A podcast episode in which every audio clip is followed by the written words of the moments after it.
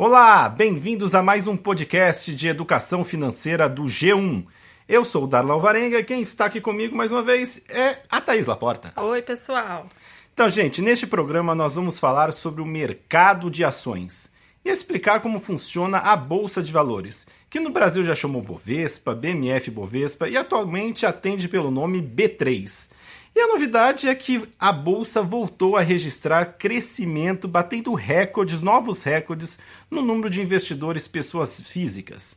Hoje, o número de investidores ativos já passa de 730 mil brasileiros, voltando a superar, por exemplo, o número de investidores que investem no Tesouro Direto.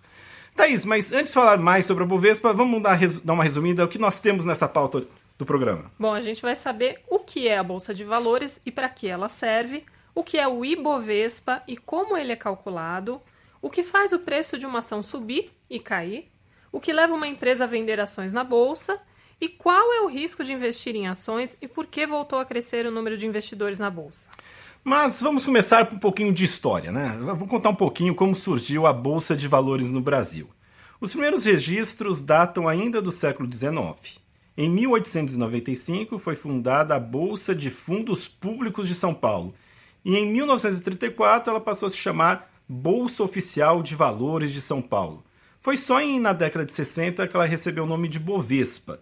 E é esse nome que pegou, ficou conhecido. Até hoje as pessoas chamam, muitos chamam de Bovespa, mas o nome mudou, né? Em 2008 a Bovespa fez, teve a fusão com a BMF. E em 2017 teve uma nova fusão com a CETIP, que negocia ativos fora da bolsa. E hoje então a bolsa atende, se chama o nome oficial é B3.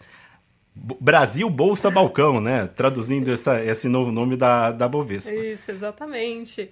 Mas eh, durante muito tempo, quando se pensava em bolsa, esse nome era muito associado àquela imagem dos homens gritando no telefone, ali falando alto, né? Aquele desespero, um estresse. Então, na verdade, nem existe essa imagem, né? Deixa bem claro. Hoje todos os sistemas são eletrônicos. Mas cadê aquela troca de papel? Não, hoje é tudo informatizado. É, só computador, né? Mas assim, é, falando sobre a bolsa, a gente também ouve falar muito sobre o Ibovespa, mas o que é o Ibovespa, né? Ele, na verdade, é o principal índice de ações da Bolsa, né? O que, que ele faz? Ele reúne as ações das empresas mais negociadas na Bolsa de Valores e ele mostra o desempenho médio dessas ações. Né? Então, é, assim dá para medir mais ou menos como anda o mercado acionário como um todo. E esse ano tem uma efeméride, né? O Ibovespa está completando 50 anos. Então, só para explicar um pouquinho aí é, como funciona esse índice, são mais de 60 papéis que formam esse índice, uma média de todos esses desempenhos. E aí, esse é o resultado quando a gente fala, ah, a bolsa fechou no final do dia, em, subiu tanto, caiu tanto, a gente está falando do Ibovespa que é esse termômetro de como está o mercado acionário. E acho que isso é o mais importante. Mas fora desse índice tem ainda 400 empresas listadas na B3, então é muita coisa, né? Então, daí a importância da gente entender o que faz ou não um papel subir e você ter referência que essa variação não é necessariamente a variação dos ganhos dos investidores. Ela é apenas um termômetro, porque tudo vai depender de que papel papel cada um está apostando dentro da bolsa. É, nada mais é do que o valor de mercado das empresas aí que oscila o tempo todo.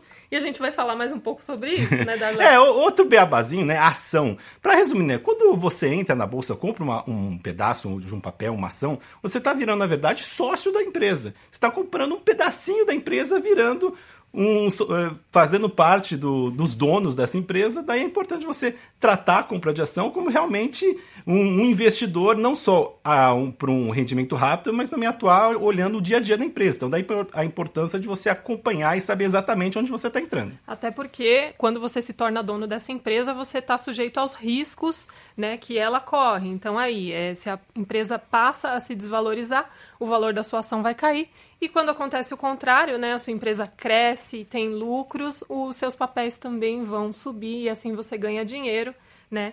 E na verdade é isso que faz aí os papéis subirem ou descerem, essa relação de oferta e demanda, né? É, e deixar claro também, né, que embora a procura, a, ofer é, a procura por um papel é um, um dos principais fatores que que ajudam nessa precificação, o mercado de ações é muito baseado em expectativas sobre o futuro, né? Então, geralmente, os investidores, quando entra, a, aumenta a procura no papel, estão de olho não só sobre o passado, o que a empresa está fazendo hoje, como as previsões sobre o, o desempenho, a operação no futuro, da empresa e também da economia brasileira. Então, daí que a, costuma falar né, que o mercado de ações costuma antecipar os movimentos da economia real. Mas para entender um pouco mais sobre esse sobe e desce das ações, eu conversei com Alexandre Volvax, do grupo LS Educação. Ouça só o que ele diz. O que movimenta muito os preços num curto prazo é uma sensação que todas as pessoas têm e que se chama de medo.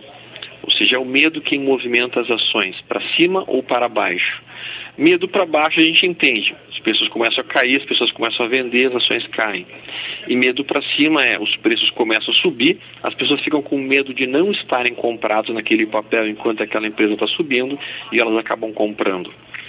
Então, é, é, preciso entender muito esse aspecto de psicologia de, de, comportamento de massas e também dos aspectos de racionalidade em termos de o que, que é uma ação boa, o que, que não é uma ação boa. E achei um outro cuidado, você pode dizer sobre o planejamento de médio e longo prazo, né? Que assim, é um investimento que não é para retorno imediato, embora muitos façam isso, né? Que para uma pessoa realmente leiga, ficar de olho mesmo na hora de entrar nisso, o que, que você mais falaria para ela ficar de olho e entender sobre o conceito desse investimento? Perfeito. Acho que essa colocação é muito boa. Tá? Para a maior parte das pessoas, realmente ter ações em carteira para um prazo longo pode ser realmente um grande negócio. Uh, e nesse sentido, acho que a principal preocupação que a pessoa tem que ter é, primeiro, eu quero olhar se essa empresa aqui tem e se ela dá lucro, se ela está tendo lucro líquido crescendo nos últimos anos. Segundo, eu quero ver se essa empresa tem o seu patrimônio líquido crescendo. São dados muito fáceis de serem obtidos na internet, muito simples e bastante objetivos. E, e, olhando isso, a pessoa já começa a entender: eu quero ser sócio dessa empresa num prazo mais longo. Faz sentido o negócio dessa empresa daqui a um ano, dois anos, três anos?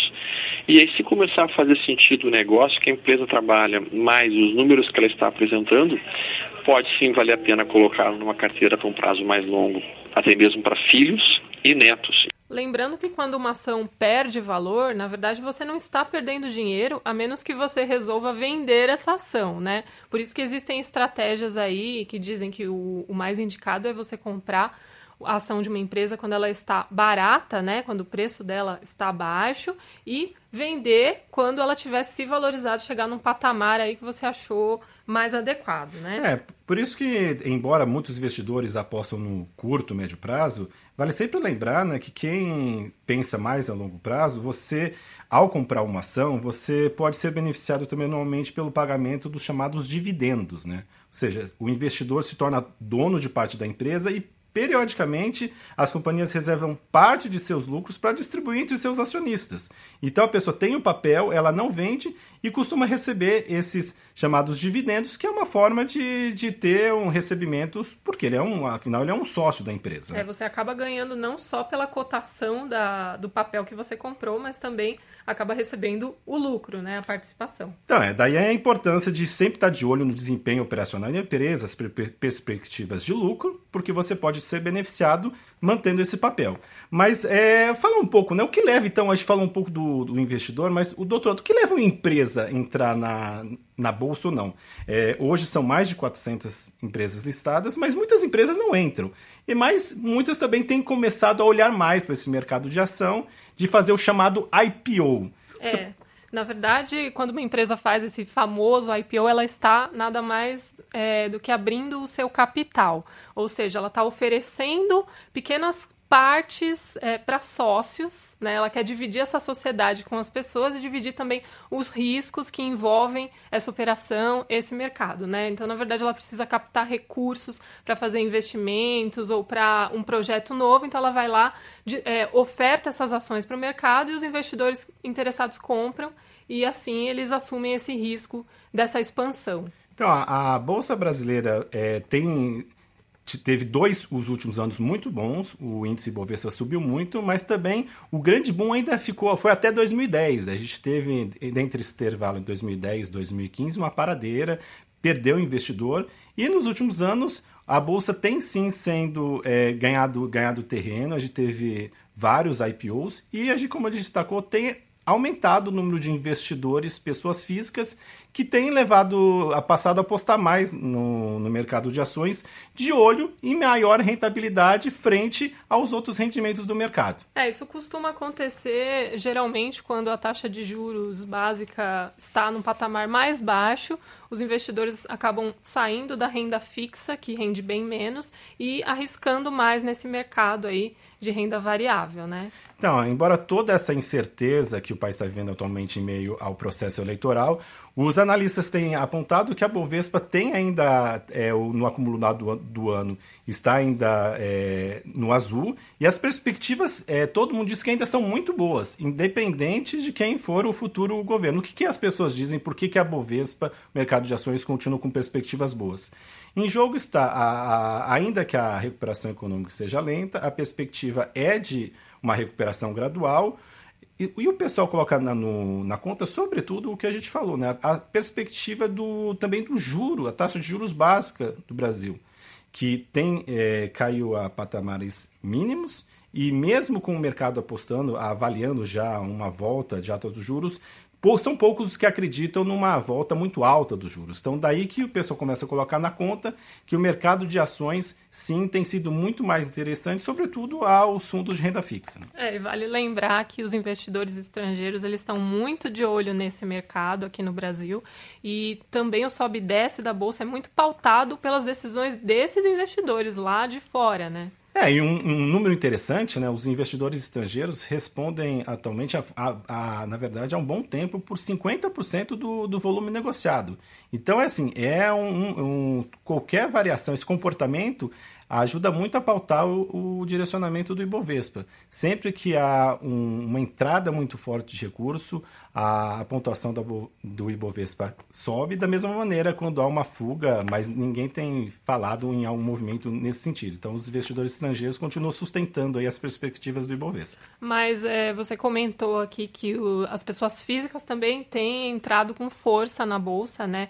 Um dos motivos também pode ser o acesso, que está mais fácil em algumas plataformas digitais aí, né? E o aumento da concorrência entre os bancos e as corretoras também está estimulando aí as pessoas a entender mais como funciona esse mercado, né? Mais iniciativas de educação financeira aí que estão levando as pessoas a, a ver que não é um bicho de sete cabeças, né? Apesar dos riscos aí que é importante sempre estar tá de olho. É, essa mudança no mercado tem sido apontada pelos analistas como um fator muito importante, né? Porque a concorrência passou a aumentar, né? A, a gente tem um avanço das corretoras com propaganda, uma atuação mais forte, a, as plataformas digitais facilitaram muito a, muito a vida, então o, o pessoal de mercado tem conseguido é, sua carteira de clientes ganhar essa força de direcionar parte dos recursos desses clientes também para o mercado acionário e não só no Tesouro Direto, como a gente falou aqui, que de, com a queda dos juros continua sendo interessante, mas passou a competir mais diretamente com essas outras opções, como o mercado de ações. Mas é importante dizer que esse mercado não é para qualquer tipo de investidor, né? Como ele envolve riscos bem maiores do que outros investimentos,